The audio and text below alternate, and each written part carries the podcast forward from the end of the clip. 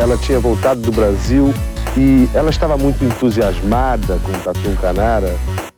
Não sei, isso aí pode ser intuição da mãe, sei lá, de, de outras crianças conversando, não sei. 10! Nota 10! O senhor vai gostar, hein? Bebê diabo parou o táxi na avenida. Ao vivo? É muito pior. Olá, eu sou o Danilo Corsi. E eu sou a Camila Kintzel. E hoje é dia de mistério no podcast. Anos antes daquele voo da Malaysia Airlines, um cargueiro da Varig decolou de Tóquio, no Japão, com destino final ao Rio de Janeiro.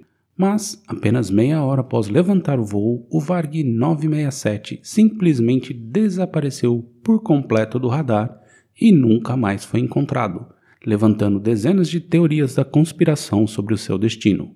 Venha entender esse caso todo com a gente. Aliens. Mas antes, nossos patrocinadores. Primeiro, o siteguy.dev. Se você precisa de um site, aplicativo ou dar uma melhorada geral na velocidade da sua hospedagem, fale com eles. Garanto que o trabalho vai ser muito bom e com um precinho bem camarada. Vá em siteguy.dev e conheça mais. E agora, Camila, o que o Drinco nos mandou hoje? O vinho de hoje é o Partridge Flying Malbec Rosé 2019. Feito com as uvas Malbec, esse vinho rosé produzido na Argentina, na região de Mendoza e pela vinícola Vinhas de las Perdices, possui características só suas que alegram o paladar gole a gole. Gole a gole. E o melhor, custa apenas R$ 59,90 lá no drinco.com.br. Alegram o paladar gole a gole. Brinde história? Tchim, tchim. Tchim, tchim. Até agora não foi encontrado o avião cargueiro da Varig que desapareceu hoje no Oceano Pacífico.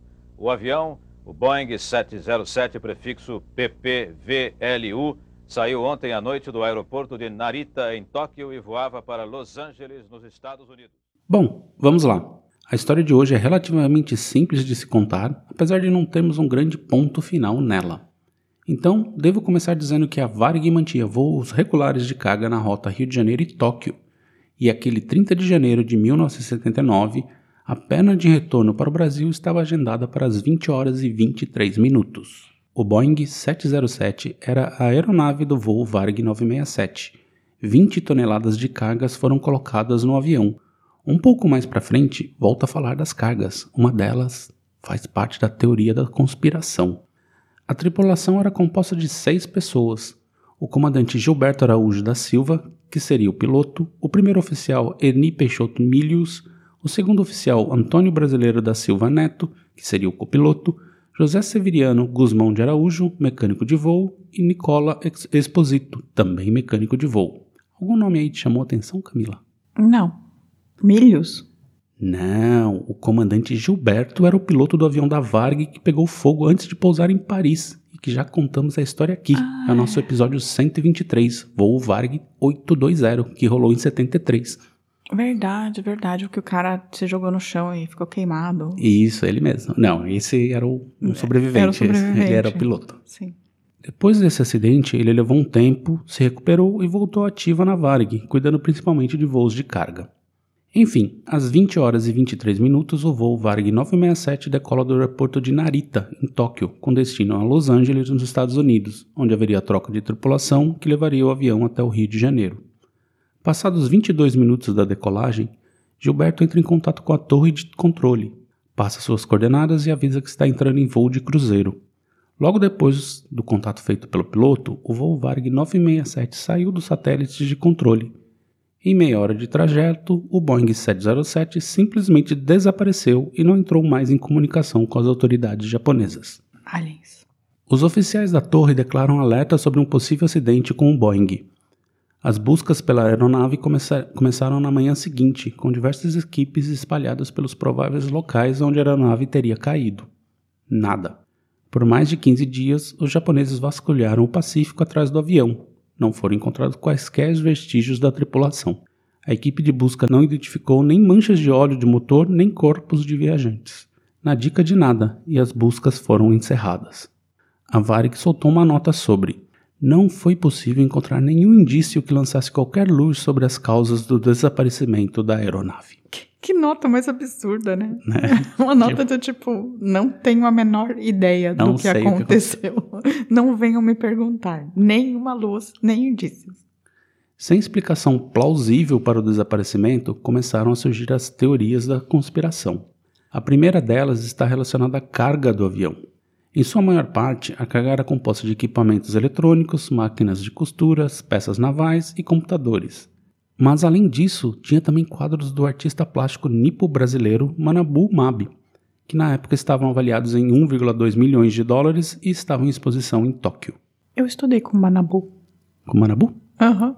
Na escola. Com ele? Não com ele. Ah, com um tá. Manabu. Segundo os conspiracionistas, o voo teria sido sequestrado por ladrões de obras de artes, que teriam obrigado os tripulantes a desligarem todos os sistemas de rastreamento e rumado para algum lugar desconhecido, onde teriam pousado, retirado as obras e assassinado toda a tripulação. E aí, Camila, você já roubou obras de artes? O que você achou dessa teoria? Eu nunca roubei obra, obras de artes. Não, nunca, Nunca roubei. se- nunca. sequestrou um avião para roubar arte? Não, nunca sequestrei um avião. Também nunca entrei no museu de noite, sabe? No, É. no momento Lupin, assim, também nunca fiz isso. É, eu acho essa teoria boa. Eu acho toda teoria da conspiração eu me divirto, né? Então, mas eu acho difícil que nunca achassem um avião se ele tivesse pousado em algum lugar. Pois é, né? O que aconteceu com o avião depois? Desmontaram e venderam as peças? Boa pergunta. E não dá para descartar a hipótese dessas obras estarem em alguma coleção de um mané bilionário por aí, mas o fato é que elas nunca apareceram em nenhum lugar. Ou seja, tal como o avião, elas também estão desaparecidas até hoje. Entendi. Teoria número um, pouco provável. Pouco provável. A segunda teoria vem da paranoia vermelha, e ela começa com o piloto ucraniano Viktor Ivanovich Pelenko, que desertou da Força Aérea da União Soviética.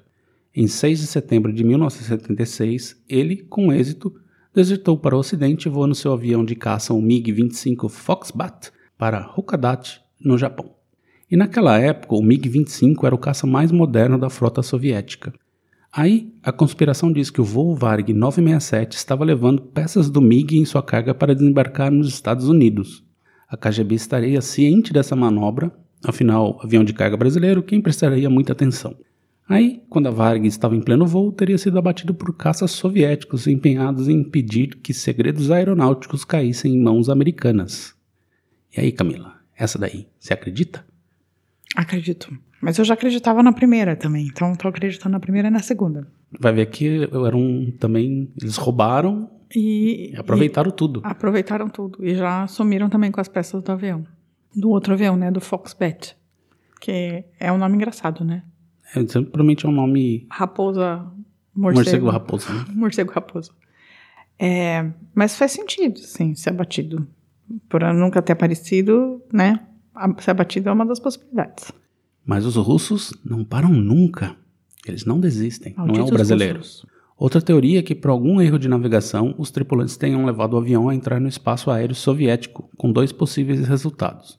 O primeiro teria sido teriam sido abatidos e o segundo teriam sido forçados a pousarem presos e possivelmente assassinados pelos soviéticos. Tá, então são duas teorias aí. Sim, não.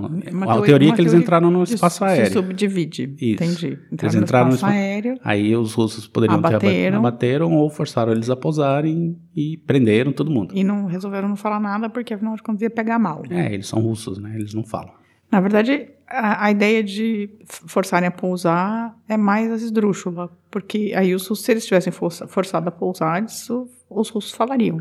Sim, eles descobriram que era um avião brasileiro, É. que não tinha nada e demais. aí né? os russos falariam. Aí agora, se tivessem abatido, era capaz de terem ficado mais quietos. Possivelmente. E há também as teorias tradicionais. A de que o avião teria sido abduzido por alienígenas. Que é a minha favorita sempre. Eu gosto muito, né? Porque se você pensar que ET se daria um trabalho de capturar algo voando a 800 km por hora, me faz pensar que eles estavam jogando videogames, né? Chegaram no, no mundo e falaram, olha só um aviãozinho, vamos capturar. E Eles podem só ter aberto um, um portal dimensional. Então, essa é a outra parte, que é um portal dimensional, mas não tem re- relação com, com os alienígenas. É um tipo o Triângulo das Bermudas. Mas não pode ser os alienígenas que abriram o você portal. está juntando, é uma outra teoria que você está fazendo. Puxa, eu quero alienígenas e portal dimensional. É E tipo um episódio do Dr. Who isso. E se fossem alienígenas muito interessados na obra do Manabumab? Pois é, isso eu não tinha pensado. Queriam pôr na sala, né? Sim. Você aposta em alguma dessas teorias aí? Eu aposto que foram alienígenas muito interessados na obra do Manabumab que resolveram abrir um buraco dimensional e fazer o avião passar por ele para roubar As obras de arte. as obras de, a obra de arte.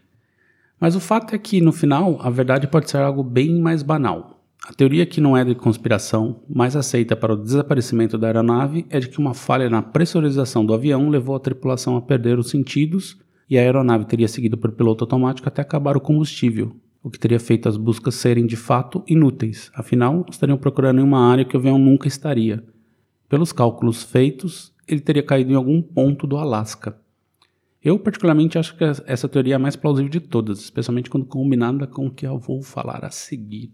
Mas nunca acharam o avião na Alasca? Nunca acharam, Nun- mas ninguém procurou lá. Até hoje? Até, não sei se alguém buscou lá depois, mas nunca foram atrás. Entendi. Fizeram a busca na região que os japoneses delimitaram e depois assumiu. Entendi. Mas assim, desde 79 até agora, No Alasca deve estar enterrado embaixo de muita neve, né? eu não sei.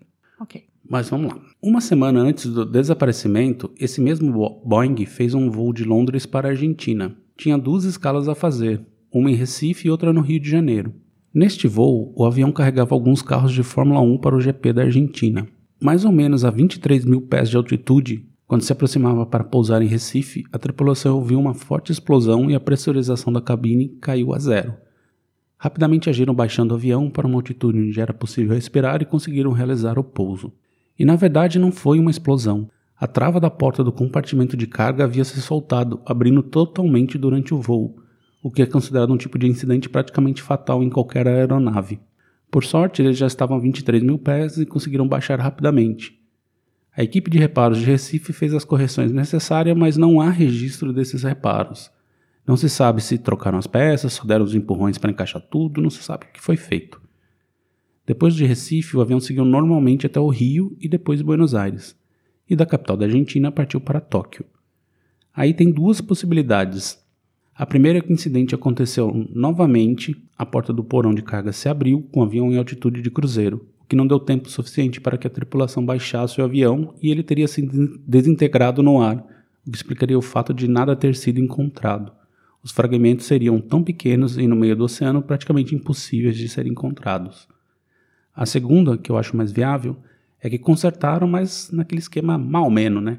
Aí, durante o voo, aconteceu uma despressurização lenta, levando a tripulação a perder o sentido sem saber o que estava acontecendo e o avião voando até acabar o combustível e cair. O que te parece, Camila? Parece uma teoria muito boa, porém sem a menor diversão. É, então, em geral, não é menos divertido, né? Então eu ainda vou ficar com a teoria do portal dimensional de aliens apaixonados pela obra do Manabumab.